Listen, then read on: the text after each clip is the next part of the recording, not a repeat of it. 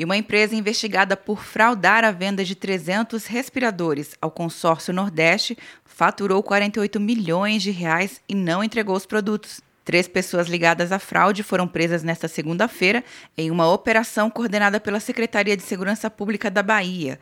Duas foram detidas em Brasília e outra no Rio de Janeiro. O secretário de Segurança Pública da Bahia, Maurício Barbosa, esclarece que agora a meta é recuperar o prejuízo. Que agora a gente tenta, com a maior pressa possível, através das autorizações judiciais, a recuperação desses 48 milhões de reais, para que o consórcio Nordeste tenha esse recurso à disposição para aquisição de novos respiradores ou outros itens no combate à pandemia. Segundo as investigações, a companhia que se apresentava como revendedora dos aparelhos não tinha vínculo com nenhuma fábrica chinesa de respiradores. A delegada responsável pelas investigações, Fernanda Asfora, revela o que foi descoberto durante as buscas dessa segunda-feira. Nós efetuamos o cumprimento na segunda empresa envolvida, que seria a suposta fabricante, não foi encontrado nenhum equipamento produzido.